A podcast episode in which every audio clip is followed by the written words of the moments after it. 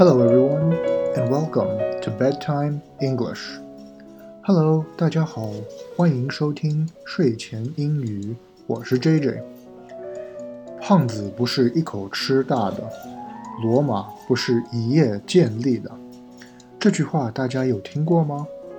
意思就是说，要懂得踏踏实实的做事，要懂得吃苦，懂得有耐心，只有这样才能成功。千万不能眼高手低，闲着烦，嫌那累，到头来只会一事无成。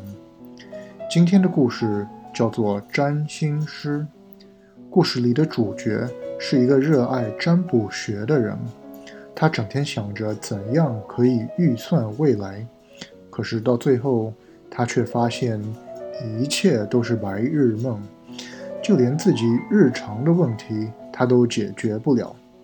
好的，话不多说，我们来讲故事吧。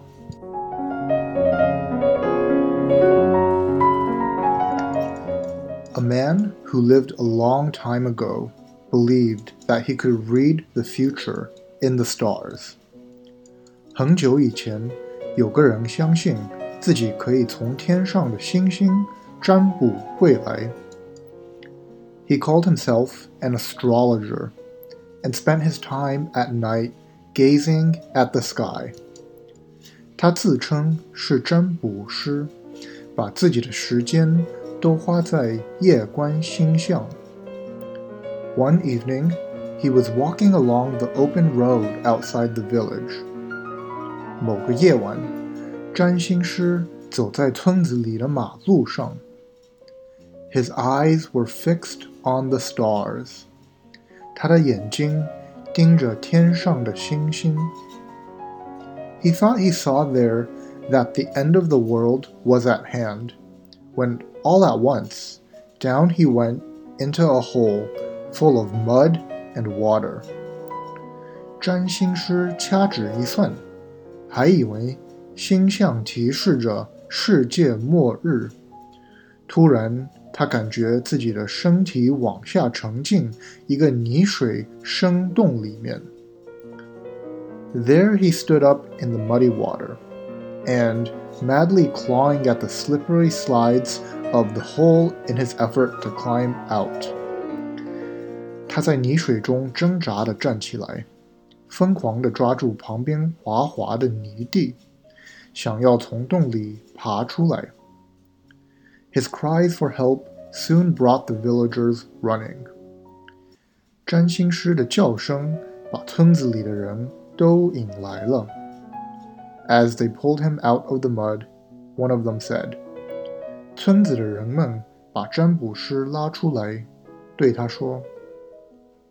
You pretend to read the future in the stars, and yet you fail to see what is at your feet. 你假装可以占卜未来，却自己脚下发生的事情都不知道。You should learn to pay more attention to what is right in front of you, and let the future take care of itself. 你得好好学学。先管好自己眼前的事，未来怎样，冥冥之中自有安排。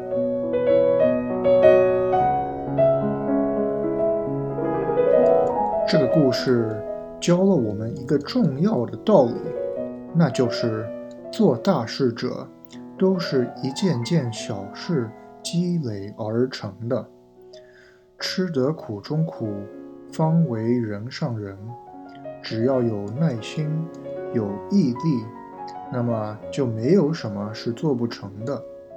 反之，如果整天都在想着那些所谓的大事，而不正经干活的话，那么就注定会落得一场空，一事无成。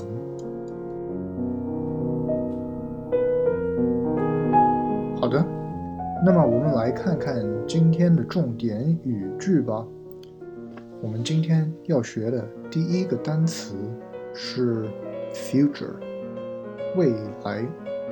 future。Can you the future？你可以 预知未来吗？Can you read the future？你可以预知未来吗？我们学的第二个单词是 village，村子，village。He is the only doctor in the village。他是村子里唯一的医生。 He is the only doctor in the village。他是村子里唯一的医生。我们今天学的最后一个单词是 pretend，假装。pretend。He pretends to do his homework。他假装在做功课。He pretends to do his homework。他假装在做功课。 嗯，好的。那么我们今天的故事就讲到这里吧。大家如果喜欢今天的节目，可以分享、转发给朋友，让更多的人认识到学英语的快乐。Thank you for listening. and see you next time. 感谢收听，我们下期再见，拜拜。